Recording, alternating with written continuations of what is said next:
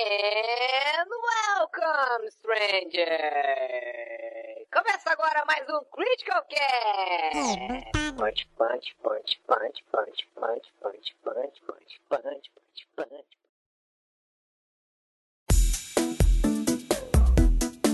Fala galera, tudo bom com vocês? Aqui o Eric, essa é a edição número 03 do Critical Cast Reboot, o Critical Cast repaginado e mais ou menos organizado. No episódio de hoje, eu estou acompanhado do senhor João Vitor Sartor. Olá, JV, tudo bem? Olá, senhoras e senhores, bem-vindos a mais um episódio do. Um bom podcast. Eu ia dizer o melhor do Brasil, mas né, é um bom podcast. Vamos manter a umidade. O JV olha pra ele no espelho e pensa: tu é médio, Não, passa de ano, pô. tu, tu é ajeitadinho. Eu não preciso ser o melhor, eu só preciso. Na verdade, eu queria, mas eu não consigo, então vamos contentar com o que a gente tem, né? Ninguém consegue. Além do JV, nós temos o senhor Rafinho. Olá, Rafinho, tudo bem, Diabinho? Olá, pessoas, tudo bom? Se- Se a gente tiver dois apoiadores do PicPay até semana que vem, o, o Rafinho vai iniciar o cast imitando a Xuxa. Então tá. Olha só, hein? Além do Rafinho e do JV, nós temos também o senhor Valteci, nosso colosso do Nordeste. Olá, Valteci, tudo bem, Valteci? Vocês já repararam que ele sempre me deixa por último? Mas tem o preto, ele tá bêbado, Valteci. Que isso? Ah, tá. É porque ninguém liga pro Pedro, cara. Olha, Pau no seu nossa, cu, tu nossa, nem só. aparece no esquece. Tem que ficar por último mesmo. E aí, pessoal, hoje eu tô gravando o cast tomando cerveja, então vou falar algumas coisas aqui. dá pra perceber, né? Tá bêbado. Qual é a cerveja que tu tá tomando, Valteci? É Brahma, né? Sprite Sub-Zero. Tomando Devassa. Devassa, cara. Devassa. Conseguiu ser pior do que todos que a gente falou. zoando. Eu ia falar Antártica Sub-Zero e falei Sprite, Sprite Sub-Zero. Sub-Zero. Não sei por que que eu falei isso. E é isso aí, tomando cerveja ruim e me divertindo. Porque é assim que se veste. Pra completar, nós temos o senhor Pedro Preto. Olá, Pedro, tudo bem? No game você pode correr, você pode andar, andar correndo, agachar, atirar, mirar, Agachar correndo não pode? agachar correndo. Eu resolvi fazer um, um cover do, do Brabo, a equipe inicial. Quando tu não quer que a merda escorra pelas pernas, então tu é, corre agachado. Cagar sem agachar é meio arriscado. Eu acho interessante como a gente rebutou o cast e em três episódios o, o Eric coloca alguma coisa escatológica pra você ver como a gente não mudou, gente. A gente continua a mesma pessoa.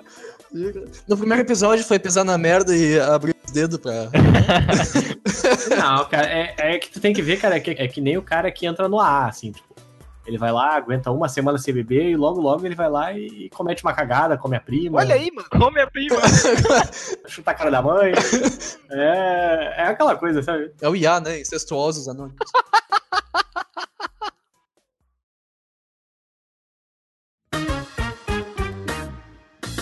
Bom, então antes de começar o cast, eu tenho alguns avisos para vocês. O nosso primeiro aviso deles é o RSS e o iTunes também. Se você ouve o podcast em algum aplicativo de podcast, você pode assinar o nosso RSS, ele está no post onde fica os episódios e tal. A cada episódio tem ali o, o link do RSS, do RSS para você se inscrever no, no seu aplicativo de podcast favoritos. Se você tem um iPhone ou um iPod, quem é que tem um iPod em 2018, mas enfim, você pode assinar o nosso podcast no iTunes. Se você gosta do que nós fazemos, você pode acessar apoia.se barra Critical Hits e virar um apoiador do Critical Cast, ouvir o Critical Cast antes de todo mundo. E também você pode assinar pelo PicPay, que é uma maneira bem mais tranquila também de, de assinar, bem mais simples de assinar. E que também volta e meio o PicPay tem aquelas promoções de cashback, aí você vai lá, adiciona 10 reais no Steam, por exemplo, ganha 10 reais de grátis. E aí você ganha dois meses aí de Critical Cast, de apoio no Critical Cast, no caso. Para completar, você pode mandar um e-mail para a gente com as suas perguntas, dúvidas filosóficas ou pedidos de relacionamento. É só enviar para podcast.criticalhits.com.br com o seu nome, onde você mora e a sua idade. Ou então você pode responder ao tópico que a gente sempre faz no nosso grupo do Facebook, em facebook.com.br groups barra criticalhits.com.br. Querido amigo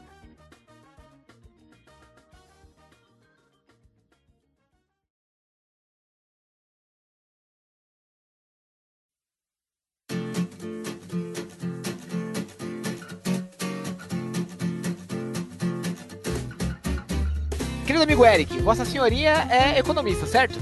Não, eu só sou formado em economia, não exerço. É, ok, pode ser o cu, problema seu. Acabou com já. Acabou com já, tá vendo? Mas aí, imagina o seguinte. Vossa Senhoria ganhou fortunas, milhões, com os animes do, do- do- do- dos posts do Critical Hits e resolveu comprar a massa falida de uma antiga desenvolvedora de games. Certo? Certo? Aí você começa a lançar versões remasterizadas desses jogos. Mas você vê que essas versões remasterizadas, elas não estão vendendo tanto quanto todo mundo queria que vendesse. Aí você começa a comprar mais, mais franquias. E aí todo mundo começa a pensar o seguinte: de onde é que o Eric tá tirando dinheiro?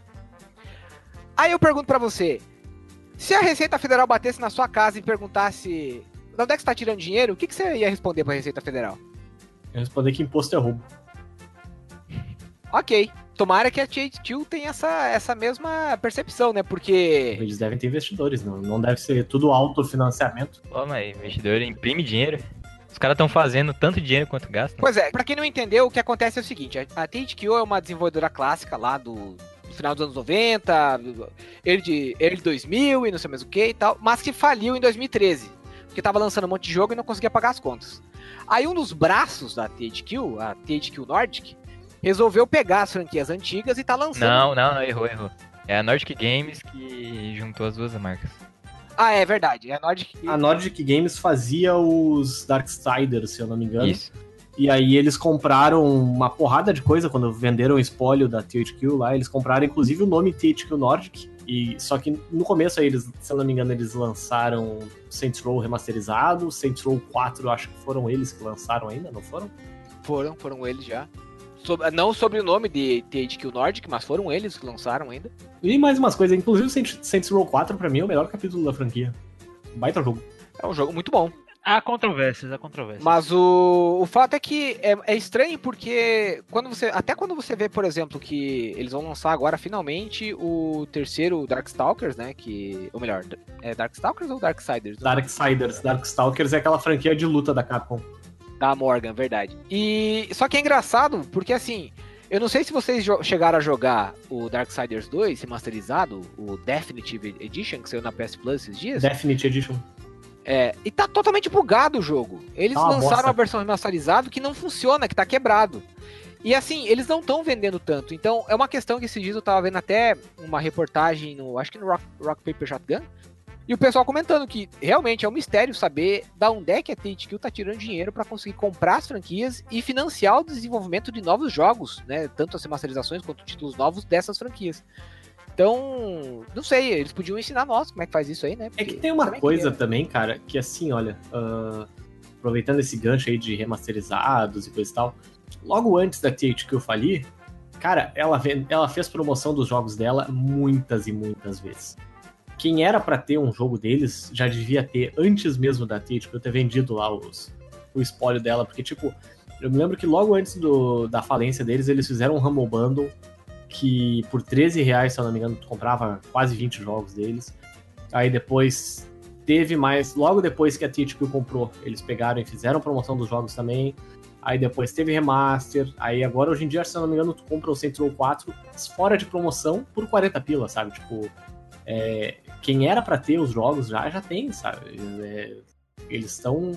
Eles aproveitaram e fizeram isso aí pra ganhar uma grana, mas eu duvido que eles esperassem recuperar todo o investimento de cara. Eu acho que a ideia deles é realmente recuperar o investimento em lançamentos futuros, ah, até mesmo esses Darksiders aí. Acho que eles aproveitaram pra fazer porque todo mundo tá fazendo, né? E vai que a franquia recuperasse um pouco de tração aí com o 3, e aí o pessoal, opa, vou jogar um e o 2 também pra ver qual é que é. Não, mas isso é meio óbvio, né? Mas realmente é, é os. O Darksiders 2, lá, o Definitive Edition, ele tá uma bosta mesmo. Eu joguei, me lembro, no, no Xbox One. E a versão dele, tipo, ela tem mais slowdown na versão de Xbox One do que tinha na de Xbox 360. Nossa, pioraram o jogo. Era, é meio bizarro isso, né? Não, mas é, isso é meio óbvio que o. Assim, de se imaginar, porque assim, por mais que todo mundo já tivesse comprado os jogos lá naquele home. Porque, na verdade, foi a os primeiros jogos que eu comprei pra minha conta de- da Steam lá em 2013. Olha só.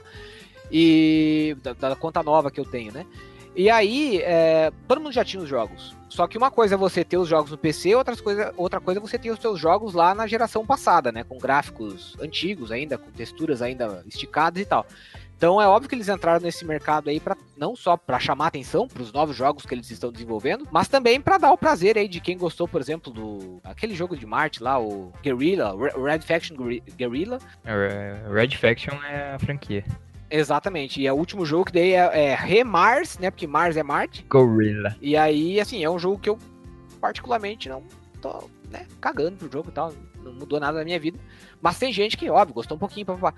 Mas o, o que me chama atenção é a coragem da empresa em, assim, tá lançando um produto que às vezes ela sabe que vai ficar aquém do, do, da qualidade que o pessoal espera, como o próprio Darksiders 2, que era um, foi, acho que, o último grande investimento da THQ lá em 2013, antes de falir. Os caras lançam um jogo quebrado e não estão nem aí. Eu lembro que quando eu fui jogar e percebi que tava cheio de bug, eu fui pesquisar na internet, tinha uma galera descendo pau né, no, no Reddit, um monte de fórum aí, dizendo, pô, os caras me lançam um jogo quebrado, meu, como é que pode um negócio desse? Ainda bem que tá de graça na PS, no- na PS Plus. Mas a THQ simplesmente não fez nada, que nem o pessoal da Remedy quando lançou o Arkham Knight. Lembra que eles simplesmente disseram, ó, não vai dar pra melhorar a versão de PC, quem jogou, jogou, quem não jogou, compra no PS4. Então, meio estranho, né? O estranho é que, tipo, esse projetinho deles aí de ficar comprando IP e tal, vem desde 2008. Os caras estão 10 anos aí, fizeram jogo, fizeram dinheiro com o quê? É, continuar gastando. 10 anos. O investidor, provavelmente, né? É aí que tá, tipo, vai lá o cara, bota, bota um dinheiro na, na desenvolvedora, compra umas franquias esperando que os próximos lançamentos aí vendam o suficiente pra compensar. Mas aí também vale a pena mencionar que essa IP da Kingdoms of Amalur também é bastante polêmica porque ela é basicamente aconteceu a mesma coisa com a franquia do que aconteceu com a THQ. Que o pessoal que financiou o, o jogo, que desenvolveu o jogo, usou o dinheiro do estado de Rhode Island lá nos Estados Unidos. E eles tinham uma cláusula que se o jogo não vendesse tantos por cento, não desse, sei lá, tantos de lucro, 3 milhões de cópias, se eu não me engano. Isso, eles teriam que devolver o dinheiro com um juro específico lá. E aí isso quebrou a empresa. Então, assim, o Kingdoms of Amalur é um jogo que uma galera gostou, Foi bem elogiado também, os sites especializados. exato, mas não vendeu. Né? E aí agora é interessante ver que a, a THQ ela tá absorvendo essa, essa massa semi-falecida e ela vai tentar fazer alguma coisa. Agora falta saber se ela vai conseguir. O- o- Por que, que eu tô falando tudo isso? Porque eu quero saber se a THQ vai lançar jogos, né, digamos assim, sem essa, essa sombra da- das remasterizações podres que eles estão fazendo, e se eles vão lançar um Kingdoms of Malur, uma sequência que faz, faça jus ao original, que conquistou tanta gente, né? Vocês jogaram algum remaster, remake recente deles aí? Não, Só o Darksiders 2. é só o Darksiders também. Eu até recebi os outros e tal, tenho da, Eu recebi aqueles The Blob, mas não joguei não. da Xbox Live, se eu não me engano, eles fizeram aí na Games with Gold ah, o Darksiders 1, se eu não me engano eles fizeram. Também, aí eu tenho os dois, mas eh, não, não fui tão longe assim no, no Darksiders 2 e o 1 eu nunca abri. Uma coisa que eles fazem bastante é distribuir jogos, né? Tipo, muita franquia são eles que distribuem. Ah, pode ser isso também, né? Tipo, ah, quando tu distribui o jogo, na verdade, tu cuida dos custos de. Tu paga a, a desenvolvedora uma quantidade de dinheiro Uhum. e aí tu ganha royalties em cima dessa, desse lançamento aí. Tipo, às vezes tu ganha, sei lá, 10, 20, 30, 40%, 50% de um lançamento e tal. Então, pra eles compensa pegar e, e dar esse suporte para desenvolvedores menores. Quando vê, tu acerta em cheio aí em algum jogo muito bom e, recupera, e ganha uma, uma grana fodida, né? Pois é, eu peguei uma listinha aqui da, dos jogos que eles distribuíram. Esses dois da franquia This is the Police eles distribuíram e não deve ter medido pouca bosta. Tem outra empresa que faz isso também, que é aquela Team Seventeen do, do Worms, sabe? É verdade, essa aí também. Faz tempo que eles não lançam um Worms novo, mas eles têm publicado vários jogos. É o. aqueles dos. dos que escapam lá, como é que é o nome? Eu- hoje eu tô, não tô muito bem Escapistas. pra lembrar das The coisas. Escapista. Esse mesmo, olha aí, a coincidência, né? O, outra empresa que faz isso é o pessoal da Chucklefish, que lançou o Starbound e depois foi a publisher de outros jogos como Risk of Rain e o próprio Stardew Valley. E agora eles estão meio como uma referência no Reino Unido no lançamento, na, na publicação, digamos assim, de jogos indies. É, eles conseguiram criar uma, uma fama. É bacana ver quando dá certo para empresas pequenas. É o próximo passo de uma empresa pequena, né? Começar a publicar os jogos, tu já tem o know-how e coisa e tal, tu já tem os atalhos, tu começa a ajudar os amiguinhos. Starbound e Stardew, incrível, né? THQ ela faz também um- uns ports dos jogos da Microsoft pra PC. Olha. É, não, não sei se é ela que faz, mas ela distribui no PC. Tipo, É, Ah, então entra uma graninha aí nessa brincadeira aí. Tipo, Ori and the Blood Forest, baita jogo, aliás. Eles portaram pra PC, o Quantum Break, o Halo Wars 2, tudo da Microsoft. Entra uma graninha. Não deve dar pouca grana, não. É, fizemos o trabalho que os sites estrangeiros não fizeram. Olha só. tá aí, tá, tá feito. Como é que é mesmo aquele quadro do Fantástico lá, doutor. bactéria. Doutor Internet? Sei lá, do- Doutor Consulta. doutor consulta. Doutorzinho. Então tá, gente, agora rapidão. Tem algum jogo da THQ, seja novo ou antigo, que vocês lembram e sentem saudade? Não. Eu tenho um. Sente saudade? Eu tenho um também. É o WWE de Nintendo 64. Aquele que tinha o personagem THQ Man. Eu adorava jogar aquele jogo e eu gastei algum dinheiro do lanche quebrando a, a porrada com os meus amigos naquele lanche na locadora. Era muito bom, hein? Eu nunca joguei esse aí, não. Também não. Eu tinha uma. Tanto jogo bom pra jogar no Nintendo 64. Não, mas é que eu gostava, eu sempre gostei de luta livre, assim, até eu descobri que era tudo armado. Eu era uma um gurizinho iludido, pobre eu, mas era. Eu gostava tanto no, no Super Nintendo, né, aqueles jogos mais clássicos de, de luta livre, WWE, e, e no Nintendo 64, quando eu vi eles pela primeira vez, eu fiquei maluco, porque daí era muito da hora você ver o personagem em 3D dando pirueta, jogando o cara por cima do ringue, e foi, na verdade, eu fui descobrir depois de um bom tempo que foi um dos maiores sucessos da THQ no Nintendo 64. Olha só. Loucura. Cara, eu acho que um jogo da THQ que eu gostei bastante de jogar foi Metro ah, 2033. Verdade. Nossa, Metro 2033 é muito bom, cara.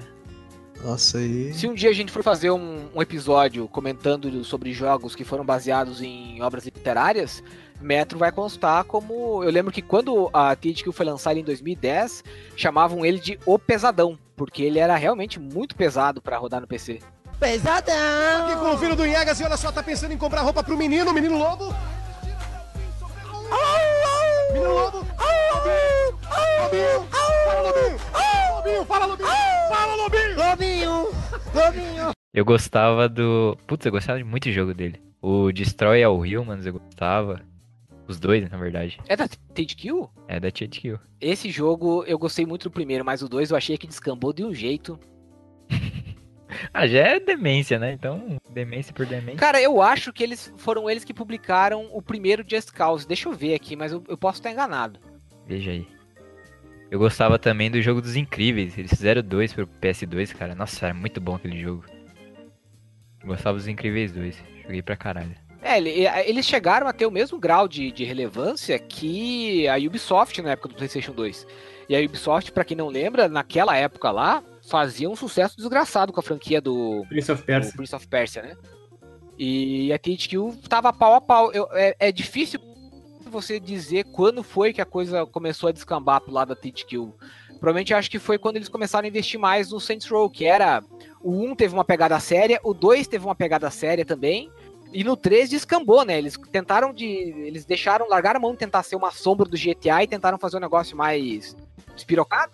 E aí eu acho que não deu muito certo. Não, na verdade, o que aconteceu? O Saints Row parece que deu dinheiro, ou talvez tenha empatado o custo. O Darksiders nunca deu dinheiro pra eles. Tipo, o Darksiders 1 e os dois fracassaram. E, mas principalmente foi um jogo de Nintendo Wii que, que deu errado. Que era um jogo que vinha. Eu, puta, eu não me lembro qual, é, o- qual jogo é agora, mas é só procurar na lista de jogos deles lá. Que vinha com um acessório. Acho que era um jogo de DJ, uma coisa assim, tipo uma- um clone de DJ Hero, sabe? Que fez eles tomarem um prejuízo de quase 100 milhões de dólares. Caraca. Porque, por causa do acessório que tinha que fabricar. Aham. Então, é, o, o Saints Row, na verdade, o primeiro Saints Row fez um sucesso relativo, né? Assim, não foi grande coisa, mas ele chamou atenção pela pegada mais séria e tal. E aí eles lançaram o 2, que eu lembro que foi lançado mais ou menos ali na época do. um pouco antes do GTA 4. E ele tinha essa proposta de ser um clone de GTA. Né? Os caras estavam tentando vender mais como uma espécie de é, San Andreas evoluído, porque já sabia que o GTA 4 ia ser uma pegada totalmente diferente do, do San Andreas, que não ia ter mais a guerra de gangue e tal. Então eles lançaram o Saints Row 2. E aí, pro, pra surpresa de todo mundo, o jogo não tava funcionando muito bem. Então, o pessoal relatou bug. Eu lembro que eu até tava querendo na época jogar, mas eu vi que tava tão ruim que a versão pirata tava rodando melhor que a original, porque os caras tinham conseguido, o pessoal da Razer 1911 tinha conseguido fazer o crack rodar melhor que o executável original. E aí quando eles lançaram o 3, isso foi em 2012, eu acho, aí eles descambaram pra zoeira e o pessoal ficou meio assim, porque é, assim, eu gostei do Saints Row 4, mas eu confesso que a pegada exagerada na zoeira do jogo não é uma coisa que me atrai muito assim, sabe? E os fãs da franquia acabaram ficando divididos. Só que no 4 meio que todo mundo voltou, todo mundo gostou do jogo também, porque teve uma pegada bem diferente, teve aquela questão do super-herói, e é um jogo bem mais divertido. Só que nem o 3, nem o 4 venderam tão bem, assim, eles até venderam bem, mas acho que eles ficaram abaixo do que a THQ esperava vender. E aí isso deve ter causado um rombo desgraçado pros caras, né? Porque não deve ter sido barato desenvolver três jogos na sequência, que eu lembro que na época foi Darksiders, o Saints Row 3, aí foi o Darkside, o Saints Row 4, não, foi o Darksiders 2 e aí o Saints Row 4. Então é uma, eles estavam um tempão desenvolvendo sem entrada, digamos assim, e não deu pra eles, né? Não entrou nada depois. Aí Fazer depois fizeram esse Agents of Mayhem, que também deu erradão, né? Deu bem errado e O Saints Row 4 ainda teve uma DLC gigante. A... Get of Hell, Isso aí. Que Ah, eu ganhei verdade. do nosso glorioso amigo português Pedro. Pedro Lantier. Pedro Lantier, que é o, o- o nosso correspondente. é, eu esqueci o nome do repórter, mas enfim, nosso querido amigo Pedro. Era uma DLC standalone ainda, cara. Não é precisar do jogo original pra rodar, cara. Mas essa daí foi, foi ok, não foi? Essa foi, foi boa, não foi? Foi, foi bem ok. Na verdade, ela Uhum. vendeu tão bem quanto a original e o pessoal elogiou porque eles conseguiram colocar as mecânicas lá de super-herói, não sei mais o que, dentro de uma temática mais de batalha contra o céu e o inferno. E o pessoal gostou da história final, porque assim, apesar da zoeira, ficou um negócio, sei lá, ficou legal, tipo um, sei lá, uma série do Eu Monty não joguei Python. esse aí. É bem Uhum. legal, cara, é bem legalzinho. E só que de novo, um jogo legal não quer necessariamente dizer um jogo que fez sucesso. E aí eu acho que essa sempre foi o principal problema da THQ, né? É de vários desenvolvedores. Eu joguei esse Kingdom of Amalur. Eu achava legalzinho, cara. Não, não é um, um jogo ruim. É, tanto que esse Kingdoms of Amalur ele tinha um projeto pra ser um jogo online também, né? A desenvolvedora, que eu não lembro o nome da desenvolvedora original, que era aí, a, pô, no, no post aí a, a 38 Studios, né? 38 Studios. Ela tinha o projeto então de avançar com a temática do jogo, que também, se não me engano, tem, era baseado em alguma coisa. E, e eles tinham então um planejamento. Eles iam lançar o Kingdoms of Amalur, depois eles iam pegar o dinheiro investido e investir num jogo maior online, mais ou Um menos nos moldes do, do World of Warcraft. E não Sim. deu certo, né? Porque não conseguiram nem vender o jogo. E quando Faliu, faliu, né? eu lembro que uns dois anos depois teve até uma campanha no Kickstarter pra tentar reavivar o- a franquia. Mas eu não lembro se deu certo ou não, o que, que aconteceu. Provavelmente não, né? É, a THQ também comprou esse é, Projeto Copernicus. Copernicus. Copérnicos. O que, que é? Que quer dizer?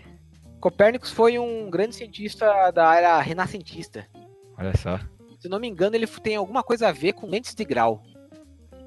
Isso, exatamente. É, isso. Nicolau, Nicolaus Copérnicos. É um, ele foi um astrônomo que desenvolveu lentes para telescópios, é, que possibilitaram descobrir algumas estrelas importantes, e também o, o trabalho dele fez com que se conseguisse criar lentes para uso caseiro, digamos assim, né? Para você colocar nos olhos e conseguir enxergar coisas.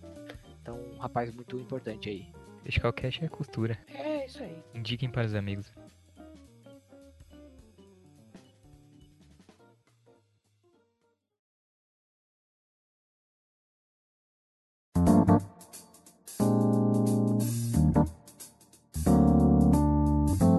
Então, como a gente está falando de, de desenvolvedoras que acabaram caindo no ostracismo, que chegaram ao topo, mas conseguiram chegar até o final do poço também, a gente tem uma outra que é até triste falar, que é a Konami. Né? Nossa. Principalmente quando a gente está falando da franquia Metal Gear, Na minha arrombada. né, que alcançou o seu ápice nos últimos anos aí, mas desde que o mestre Kojima saiu da, da Konami lá em 2015, não sei o ano que ele saiu, a série descambou, né? E aí o último grande jogo da franquia foi o Metal Gear 5, que é maravilhoso, tá bom de jogar até hoje.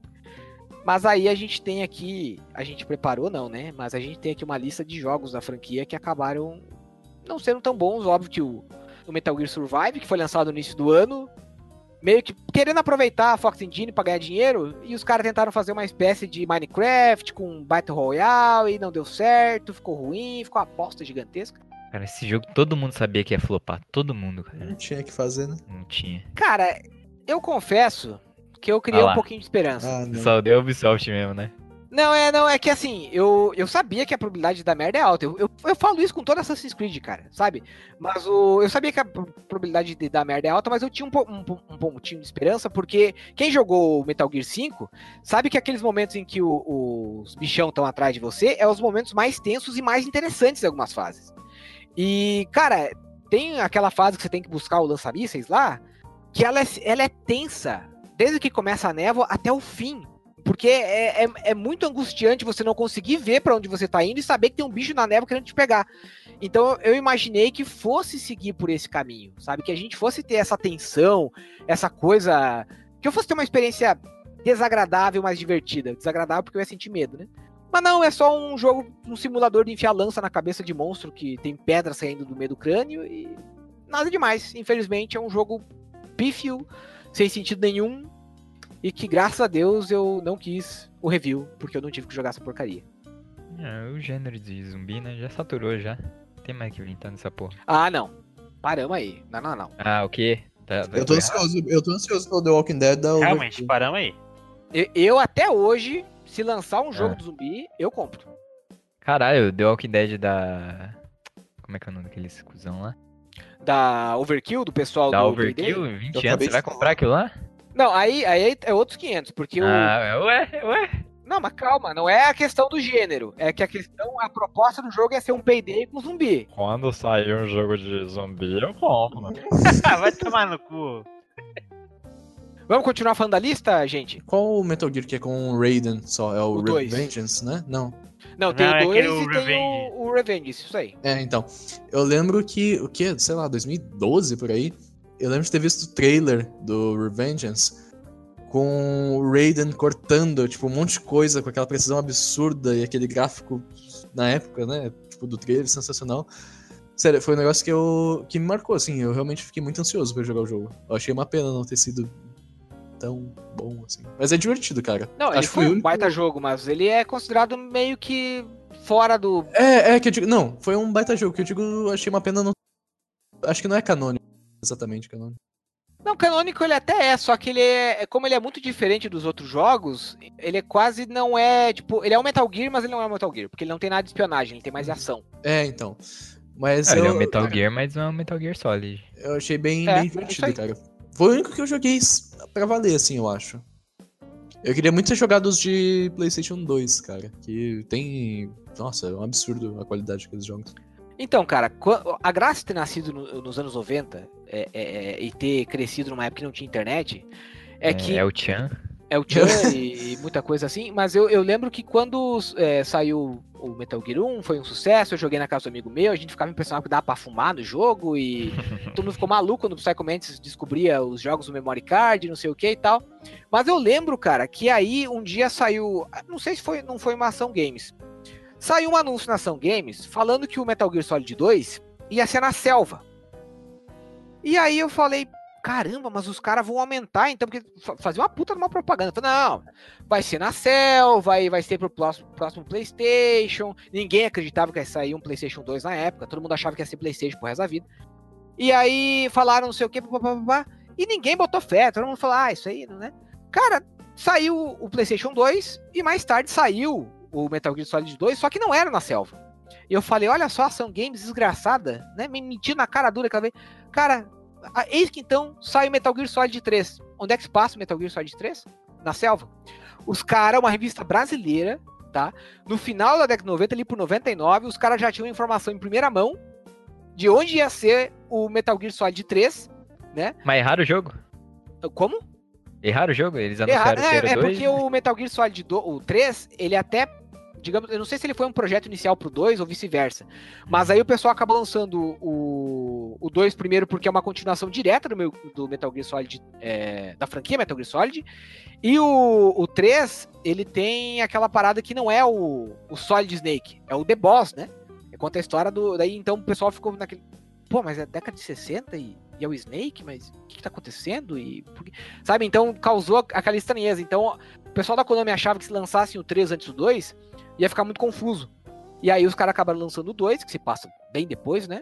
E aí depois lançaram o 3, e aí eu acho que o 3, na verdade, foi o jogo da, da série que mais me impactou, cara, porque quando eu olhei assim e vi que tava tudo, tudo que a Ação Games tinha previsto, por exemplo, se você entrar na água ia ter uns jacaré, que você podia matar o jacaré e, e- e comer a carne, do, do que ia cair, quebrar o braço e você tinha que se curar. Meu Deus. E eu já contei a história aqui também, que eu acho que o chefe mais difícil que eu passei na minha vida foi o The Silence, do Puta, essa Metal história é topíssima, cara. Então, eu tava jogando, meus pais é, resolveram viajar. E aí, eu- na época, eu era menor de idade, morava com eles e o meu videogame ficava na sala. Então eu pensei, mano, são três dias pra eu me acabar jogando. Um adolescente pensa o quê? São três dias pra eu me acabar na masturbação e na mulherada, né? Mas não, eu fiquei três dias no Nescau e 90, no né? Metal Gear. Não, não era mais anos 90, isso foi em 2007, 2008, por aí. Meu Deus! Quantos É. anos você tinha, bicho? É, Amigo, cada um com Você suas tinha 20 prioridades. né? anos já. É, não, É, ô, tinha 19, meu. Calma aí. Ah, porra! Ah, bom. Ah, Não, bom. mas foi, foi, foi em 2006, porque eu, eu tava na metade da minha primeira faculdade ainda. E aí, a menina eu pegava o tempo inteiro, jogava videogame na sala de casa sozinho. Não era todo dia, não, dá licença. Quantas faculdades tu fez, ô porra? Eu fiz Caralho. duas. Eu tinha 15 anos, tava na metade da primeira faculdade. É, Que 15, cara? 2006 tinha- você tinha quantos anos? Eu tinha 18. Ué, você falou que em 2009 você tinha tinha 19? 19? Não, eu falei que em 2007 eu tinha 19. Eu tinha Aí tá 19 fazendo. anos. Ah lá, aí, Gente, esquece minha idade. Vamos falar do jogo, que é o foco. Aí, o jogo era muito bacana porque eu- na época eu nunca tinha jogado um jogo tão profundo, sabe, com uma questão da espionagem, do, do, do stealth. Eu lembro que eu fiquei ma- maravilhado com aquela primeira missão que tu podia escolher várias, várias formas diferentes de chegar até a- a- o, o doutor Sokolov lá. Você podia ir por baixo da casa, você podia se esconder nas árvores, pegar um a um. E aí eu fiquei maluco o jogo. E tem vários boss, cada um é baseado, tem o The Pen, tem não sei mais o que. E esse The Silence, ou The Silent, não lembro agora. É, deixa eu até ver se é esse mesmo o nome dele. The Silence Metal Gear Solid 3. Deixa eu só ver pra não falar besteira. É, é o The End. Não é o The Silent, é o The End. Ah, de- Tá. Ele é um. É, é tipo. Ele é um velhão careca e tal, que ele tá numa cadeira de rodas. E na história do jogo, ele é o cara que inventou a técnica de sniper. Né? Ele foi um cara que inventou o, o tiro a longa distância. E aí eu já tinha meio que dado uma sofrida pra passar nos primeiros dois bosses. E aí fui pro terceiro, né? Cheguei lá, falei, tá, cadê o homem? Né? E pau, eu levei um tirambaço, caí morto. Falei, meu Deus, o que, que tá acontecendo? Aí que eu fui me ligar que o desgraçado se escondia pelo cenário. E a minha função era vencer ele no, no, no, no- né, como sniper. Eu tinha que me posicionar no lugar que eu tivesse uma vantagem ó, pra eu poder ver ele e matar ele antes, antes dele me matar. O que, que eu fiz? Fui lá e me posicionei em cima de uma árvore. Deu uns dois minutos, o velho desgraçado apareceu atrás de mim, me deixou inconsciente e me levou pra prisão. Aí eu tive que voltar a pé. Isso se repetiu, cara. Várias e várias vezes. Eu fiquei quatro horas repetindo isso, cara. Ou ele me matava, ou ele me, me deixava inconsciente e me levava pra prisão. Aí eu, na, na quinta vez, eu falei, quer saber de uma coisa? Eu entrei numa casinha que tinha lá, falei, chega de ser Metal Gear, agora eu vou ser o Rambo. Botei a bandana, tirei a roupa, peguei a metralhadora e saí correndo pelo mato, feito um idiota. Aí eu encontrei ele andando pelo meio do mato, peguei a metralhadora, fuzilei e matei. O que, que eu fiz depois disso? Desliguei o jogo e foi dormir. Falei, não, não, não, não perdi, eu não, não quero continuar perdendo tempo nesse jogo hoje. Vou perder tempo amanhã, né? Chega por hoje, chega, não dá mais. Mas foi um baita jogo, cara. É é um dos melhores da série. Pena que não tem mais pro, pro PS4 a versão remasterizada. Devia ter, né? Konami tá perdendo dinheiro, né? É, a Konami só quer saber de patinco agora. Ou de lançar outros jogos da franquia. Já pensou se eles conseguem fazer um trabalho legal e lançar Metal Gear Solid 3 na Fox Engine? Que louco que ia ser, cara. Ia ser da hora mesmo. E só pra constar, a gente tá falando disso porque a gente tá comentando os 31 anos da, da franquia Metal Gear Solid é, nos videogames. E o que pouca gente sabe é que o primeiro jogo não foi necessariamente pra um console, né? Ele era quase como se fosse um PC pra jogos, que era o MSX. E o Kojima fez milagres com o sistema do, do MSX, lançando o primeiro Metal Gear Solid, que é basicamente o, o jogo que mostra o The Boss, que era o protagonista virando vilão, né? E é, é- Uhum. ele é considerado como o primeiro e último jogo da saga, na porque na verdade a saga é cíclica, né? Mas é, e depois teve o Metal Gear Solid 2 e a- o Metal Gear 2 e depois teve a série Solid e aí as demais as demais séries que são todas muito boas. Saudades de Metal Gear. Menos a Survive.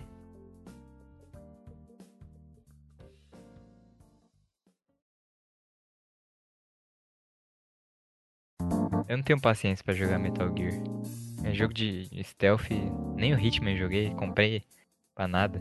Porra, eu curto, cara, até. Eu queria jogar mais dos Splinter Cells, mas Hitman eu não joguei o Absolution, não. Eu joguei os últimos, joguei o Absolution lá. Foi o último que eu joguei. Eu tenho nesse Steam, deixa eu confirmar. Cara, Hitman 2 foi um jogo que eu também perdi muito tempo pra, jogando, cara. Porque é- era legal, porque na época você era um jogo que oferecia, de novo, várias formas de você completar a mesma missão. Eu não sei se era no Hitman 1 ou no 2, que tem uma missão que você tem que entrar numa casa, matar o dono da casa. E aí era engraçado, porque pra entrar a gente sempre fazia a mesma coisa. Que sempre jogava e um amigo meu, a gente se disfarçava de, de leiteiro. E aí, pela limitação do jogo, né, então não saía sangue. Então você podia matar o cara e arrastar à vontade, que não, não deixava rastro. E aí, é, era muito, tipo, era bizarro, porque era um jogo que tentava ser avançado com o que ele podia oferecer. Então, assim, o cara, o, o- vinha- tinha um, um cara que tava conversando com a cozinheira. Daí o, o- o cara saía. Daí você ia lá e matava o cara, roubava a roupa dele e se passava por ele. E, tipo, a cozinheira, tipo, ah, beleza, você tá careca e tá com um código de barra na, na nuca, mas. Ah, ok, Filipino. Tamo aí, né? Isso eu nunca entendi, tá ligado? Tipo, o guarda entrava no quarto, sei lá, na sala no quarto, negro e gordo e baixo, e saía de lá alto, magro e careca, tá ligado? E branco. E com código de barra no nuca. Código É. de barra na nuca e o pessoal fica, pô, suave, cara. Mas é isso que é interessante nas franquias novas, né? Porque agora, mesmo que você vista um disfarce, é, se você estiver passando perto de uma outra pessoa que O conhece, pessoal desconfia. o pessoal desconfia. Então é legal ver como a franquia evoluir junto com a tecnologia, né? E eu joguei o Hitman 1, acho que joguei o Hitman 2 também. A última fase do Hitman 2, inclusive, era assustadora. E qual foi? Eu joguei o o 3, a fase do parque era sensacional. A fase da, da, da casa, que você pode matar uma pessoa eletrocutada na piscina, é- também é formidável. E aí, esses últimos jogos eu não. Aquele Absolution eu achei meio, meio podre, não gostei tanto, porque acho que fugiu um pouco da, da- do escopo da, da série. E esse reboot aí, lançado em formato episódico pela Square Enix, eu não me aventurei muito, não. Parece que é bom, né? É, eu joguei, mas eu não terminei porque eu não tinha o jogo. Na, na conta do amigo. Na verdade, joguei na conta do Rafinha, olha só. Ué, eu tenho o jogo? Como assim? Como não tem? Eu joguei na conta de quem então? Do Eric? Não sei. Deixa eu ver Você não falou que comprou o jogo arrombado? Eu comprei, mas não foi o novo. Ou foi o novo que eu falei? Não sei, cara. Aí você já tá me deixando. Só, só falou Hitman. Ah, eu comprei Acho Hitman. que, ele- acho que ele falou. Ah, não, eu o. Eu comprei o Hitman 2 aqui. Nem devo ter comprado, eu devo ter pego de graça. Isso é um ainda. bom bundle da vida. Eu queria jogar o novo. Eu também. E vai sair o 2 agora. É, então, é por capítulo, né? O episódio, não é? O 1 é, é por missões.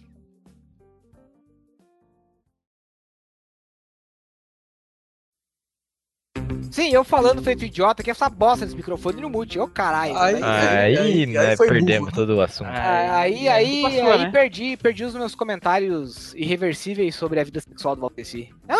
Daria uma boa, boa série da Discovery, né? A vida sexual de Valteci. Eu acho que não, cara. O menino que equino não. da Bahia que tenta se reproduzir a todo custo. O menino o quê da Bahia? Equino. Equino. Por que equino? Que você é forte que é, que é- que é um cavalo. Você é um cara bombado. Você é um cara, um físico exacerbado. É o Colosso do Nordeste. Mostra o Mook aí, Walter. Se bate uma foto do Mook. Mostra pra nós esse Mook lindo aí. Mas não é da teta, é do né? Mook. Olha só, cara. Você. O que você tá fazendo, cara? O quê? Tô rosteando o cast. Da, Tá rodeando. sim. Tá rosteando. Porra de cash é esse? que, que, que rumo é esse que estamos tomando? Não foi esse o cast que o Rafinha projetou, né? Um- Uma tatuagem do Artorias e do Sif no ombro. O que, que vocês acham? Uma bosta. Sífilis no ombro. Melhor não. o lugar é errado. Ele, ele- ele fala das bostas que a gente fala. O Rafael se esforça também, né, Rafael? Caralho. A foto do Muco tá aí. Já tá vendo? Já tá vendo? Não. Bota esse. Olha ali. O que, que é isso aí escrito no teu braço aí? Nossa, é um coração. É Cara. o nome da ex, mano. Ah, não, velho. tá- tá Ah, esse Pa- já- Paulinha. Paulinha. Paulinha. Que família, cara. Nossa, Paulete. vai, vai depilar Ah. esse sovaco aí, pelo amor de Deus, cara. Olha isso aí. Eu tinha certeza que vocês iam falar dele. Pra você que está nos ouvindo e não pode ver imagens, o Valteci tem uma tatuagem no bíceps com um coração. E no formato dos batimentos tem um nome escrito Paulette no. Família. Isso daí não é família nem aqui nem na Tal China. qual um, um marinheiro americano, né? Aqueles que tem. Exatamente. Parabéns aí, Paulette. Felicidades. Agora vocês falaram de, de Paulette. A gente fala, é, de- de- parabéns, Paulo Bespin. Isso me faz lembrar do. Vocês viram a treta que deu com a hashtag Sextou? Eu vi. Eu vi, eu vi também. O que que houve? O que que houve que eu não vi? Não, o que aconteceu? Os, os, os árabes, os árabes são uma. Cara, árabe Foi é os uma árabes que começaram? Pensei que era americano. Pelo que eu vi foi. O pessoal viu a hashtag Sextou e entendeu Sextou como sex to you. E aí, mano, começaram a, a postar putaria. Tu coloca, tipo, eu fui no trabalho, fui ver, eu achei que devia, sei lá, só foto de- de, trabalho, gente, mano. né? Ah, não. você só... Mano, é uns pirocão gigantesco, assim, ó, que aparece no meio do feed do Instagram, e eu falei, mano do céu. mulheres que têm um pau grande e que só o Percival tem. Eu não sei se é bom ou se é ruim. Eu sei que é coisa muito grande que funciona dia e noite no centro de São Paulo. Foi no ar. Mas aí a questão foi o seguinte, que daí tava se falando, ah, porque os caras ferraram com a, o meme brasileiro, e porque o Brasil vai entrar, vai ser a terceira guerra mundial. Não vi nada. Cadê? Nada Agora aconteceu. Por mim, pode deixar o sextou do jeito que tá também. Não que eu fique olhando sempre, né? Mas por O to you. Ah, mas de vez em quando é bom, né? Sim, sim. É, o Instagram bloqueou, né, a tag. Eu não sei, eu não sei que fim levou, mas eu achei Pesquisa bem. o sextou aí que você vai ver. Não, tô, tô Tem um gravando. aviso. Não, tem um aviso do, do Instagram falando bloqueamos essa porra aqui porque. Porque nego é burro, não sabe o Instagram, usar. falou, o Instagram falou exatamente assim. Falou, não, né? Bloqueamos essa porra, porque nego burro. Aí, Rafinho. Olha lá, ó. Paulé. Pauleci. Pauleci, ó. Paulo. Paulo sim. É mistura de Paulette com delícia, né? Paulícia. Não, sou eu mesmo. né? Paulícia. Paulícia. Será que eu de pau com delícia?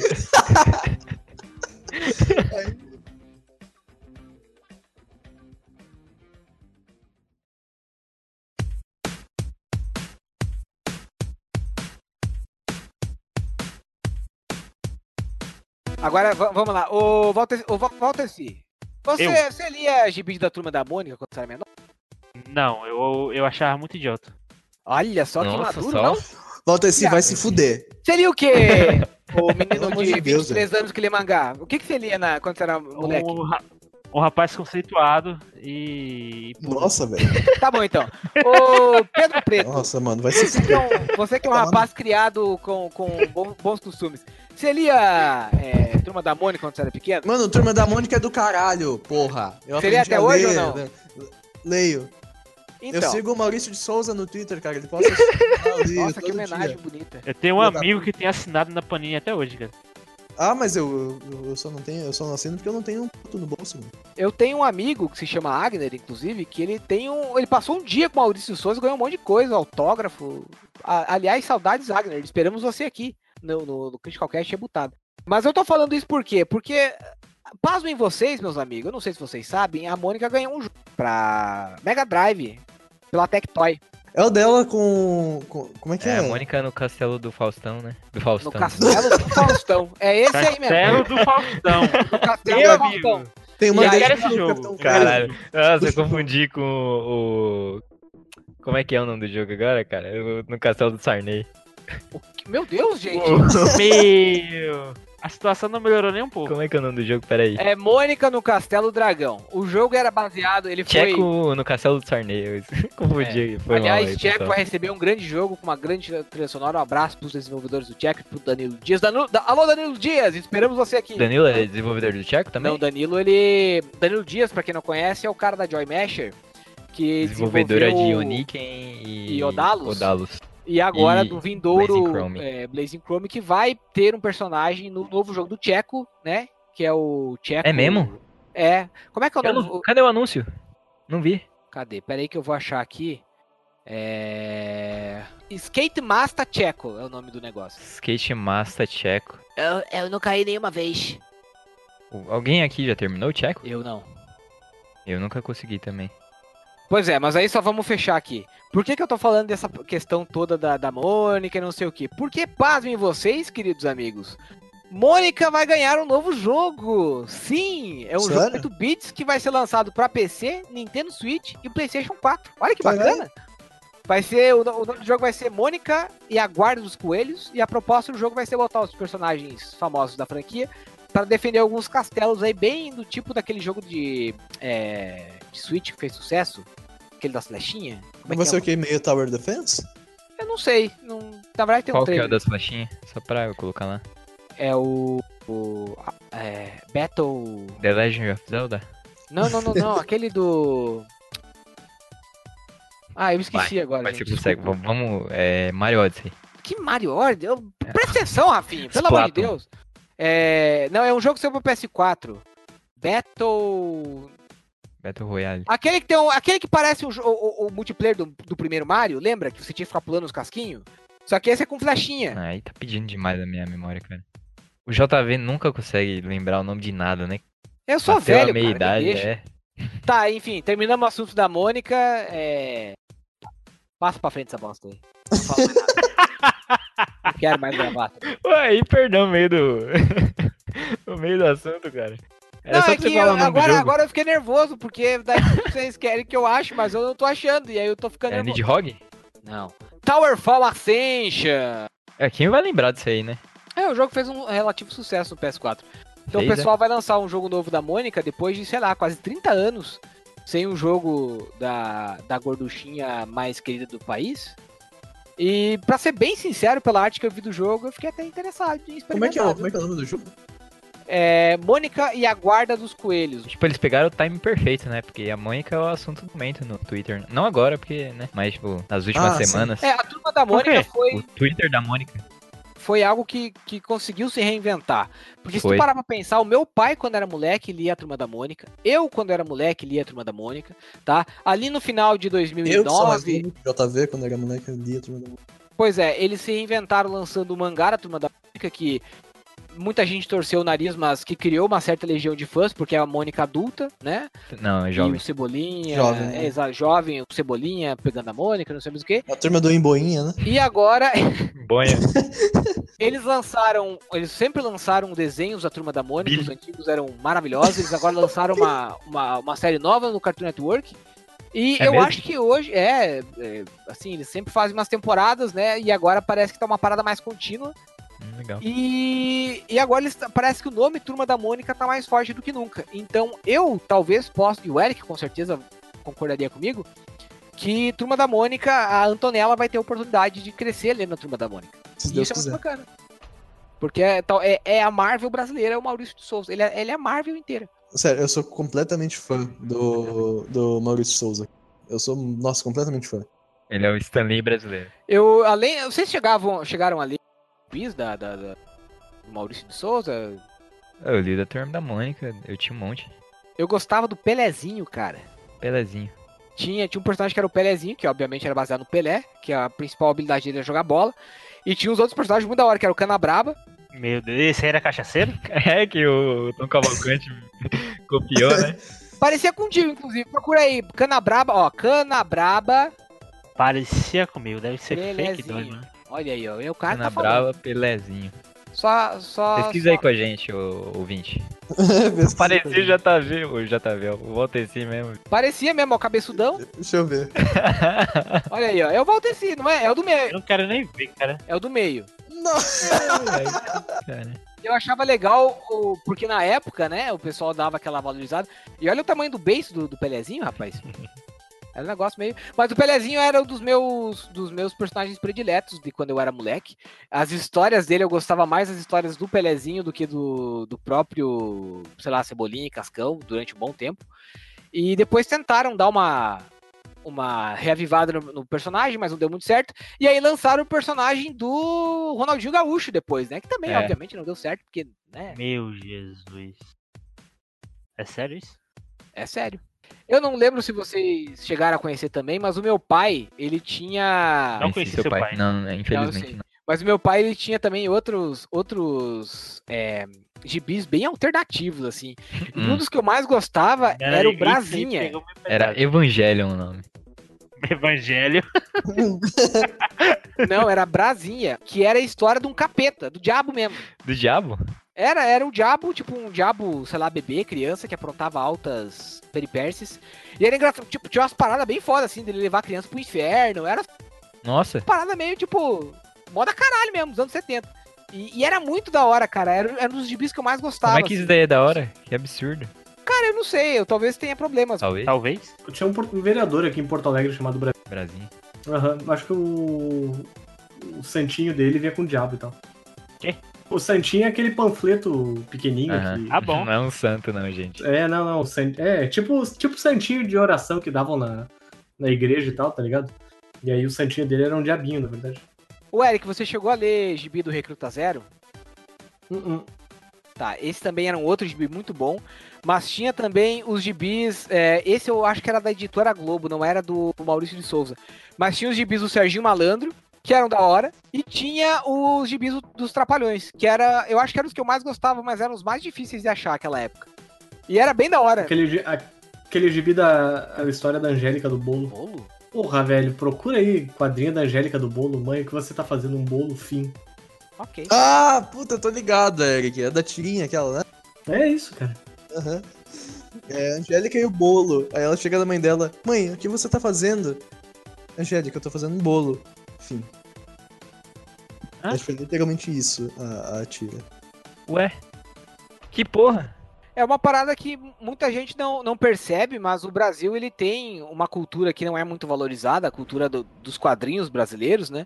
Porque geralmente era eram, eram coisas mais, mais simples, mais infantis, né? Então, então a gente tinha gibi do Gugu, a gente tinha gi- gibi do Faustão, a gente tinha gibi da Angélica, a gente tinha o gibi dos Trapalhões, que era realmente bom, o, o dos Trapalhões criança, assim, era realmente muito bom.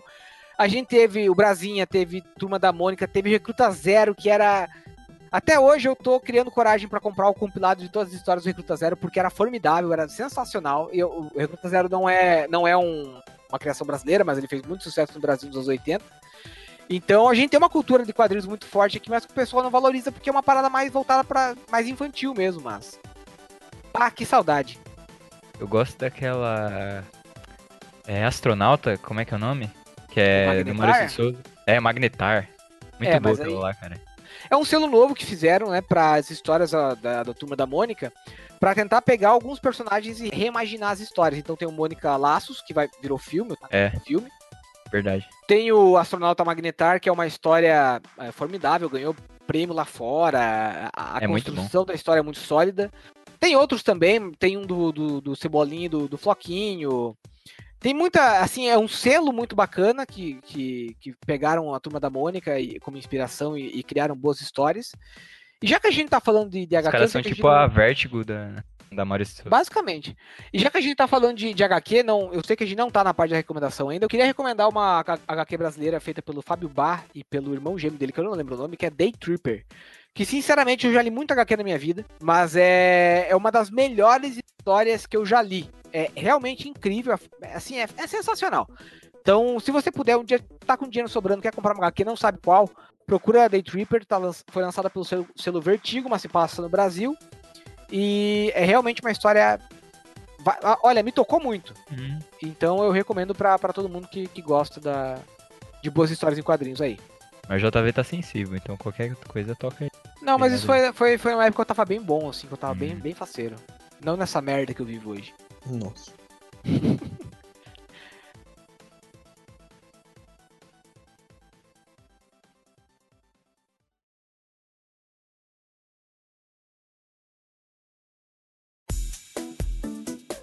Vamos então finalizar aqui nosso terceiro episódio do nosso reboot do Critical Cast. Ah, então vamos passar para as recomendações. Terceiro gente. O terceiro episódio do nosso reboot, né? Como o Rafinha me, me corrigiu aí. Vamos lá, Ah, gente. terceiro reboot eu falei. Corrigi errado, na verdade. Corrigiu errado, meteu co- correção reversa. Vai lá, gente. Começando aí pelo Rafael. Minha recomendação é. Eu vou recomendar o Promobit aqui. Aquele, aquele jabá, jabá. jabá. Se você não conhece o Promobit, é uma rede social que coloca o pão na mesa desse que vos fala. Rafinha tá precisando de aumento. é uma rede social de promoções, então tudo que entra lá são promoções, não tem foto, vídeo de cachorro, de gatinho, o, o gif de bom dia da sua tia, só tem promoção. São os usuários que postam, então você entra lá e tem garantia que o que tá lá tá barato. A gente faz análise de todas as lojas que aparecem lá, então você tem a garantia de que o que tá lá é confiável também. Eu tô por lá durante o dia e à noite às vezes também. Então, se você colar lá nos comentários, tiver alguma dúvida, principalmente de TV ou de games ou de smartphones, eu vou estar lá provavelmente para responder sua dúvida. Pode trocar uma ideia lá comigo e fazer parte da nossa comunidade aí. E é isso. Valteci? Hum, A minha recomendação é a mesma que eu fiz pro JV, que ele me pediu de um anime curto e que envolvente com os personagens. Você vai recomendar anime em todos os casts? Eu vou recomendar o que eu tô vendo, cara. E o cast passado não foi anime, foi mangá, dá licença. Ah, bom. Não, você recomendou um negócio que você nem viu, né? E hoje, e hoje eu já vi, um, vo- eu devorei um uma noite de 500 páginas, é muito bom. Não é Enfim. 400? Enfim. Tá, vai. É, o nome é Erased. Eu não vou falar o nome em japonês, que é muito grande, mas a tradução. A tradução seria uma- a cidade onde só eu não existo. Tem viagem no tempo, tem umas cenas pesadas, tem umas cenas fofas. A história é envolvente, assistam. 12 episódios só, muito bom. JV? Bom, eu vou entrar na onda do Valteci e vou recomendar um anime também que me surpreendeu nos últimos dias, que é o Megalobox, que é um anime que foi lançado agora em 2012, ele já acabou, tem acho que uns dois episódios, e ele foi é, lançado em comemoração ao 50 aniversário do mangá chamado Ashita no Joy. E ele tem, conta a história de um lutador com... Assim, eles deram uma revitalizada na história e eu não vou contar o que, que se trata, porque vai tirar um pouco da graça.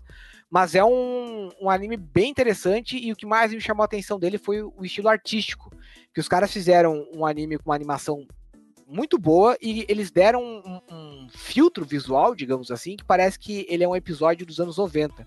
Um, um, um anime dos anos 90. Então é muito bom, eu recomendo aí quem gosta de anime a, a assistir. E pro pessoal que reclama que a gente passa anime demais no, nas recomendações, semana que vem eu prometo trazer um negócio diferente. Pessoal que reclama, só eu reclamo. Eu reclamo um pouquinho também, eu não gosto tanto assim. Reclama por dentro, né? Não, Tem o pessoal público, que ouve na também verdade, que reclama. O público do Critical tem muita gente que gosta de anime, né? Não, não faz mal, É na verdade. É, eu critico Faz mal. anime, né? Vai lá, Pedro, sua recomendação. Uh, pra não perder o costume, né, de recomendação bosta, eu queria recomendar vocês a beber de estômago vazio, pra eliminar toxinas. E eu também queria recomendar é um curso, um, um cursinho online, é um canal, na verdade, o Boson Treinamentos.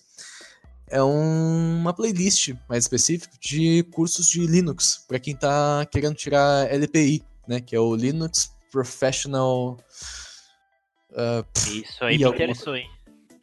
É, vai estar no, no. Aí, né? Vai, tá. O Rafael vai colocar aí o link. Mas é bem bacana pra quem trabalha com esse negócio de TI e tal, assim. Acabando o Critical Cast, só pra dar uma palhinha do próximo episódio, que vai ser especial do Homem-Aranha. Então a gente vai falar de todos, todos não, né? Ou Vou falar Miranha, dos né? principais jogos dele, do Miranha. Desde o PS1, PS2 até o novo do PS4 que a gente vai jogar. Ou pelo PS4 ou pelo YouTube, quem não tem PS4 aí Aí cagou, vai estar né? jogando pelo YouTube. Vai Então- estar jogando. Aí o Zogerundi não deu. Vai, vai estar jogando. Vai estar jogando. Eu vou ter que assistir, né? O Senhor. Assassin's Creed. O Assassin's Creed. Oh, porra. O... Assassin's Creed. Ele apareceu aqui, perdão. apareceu no. Vou estar assistindo aqui.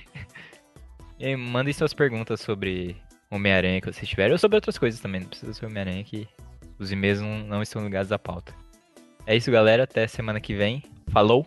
Tchau. Valeu. Falou, galera. Até semana que vem. Uh! Saudades, Eric. Volta pra mim.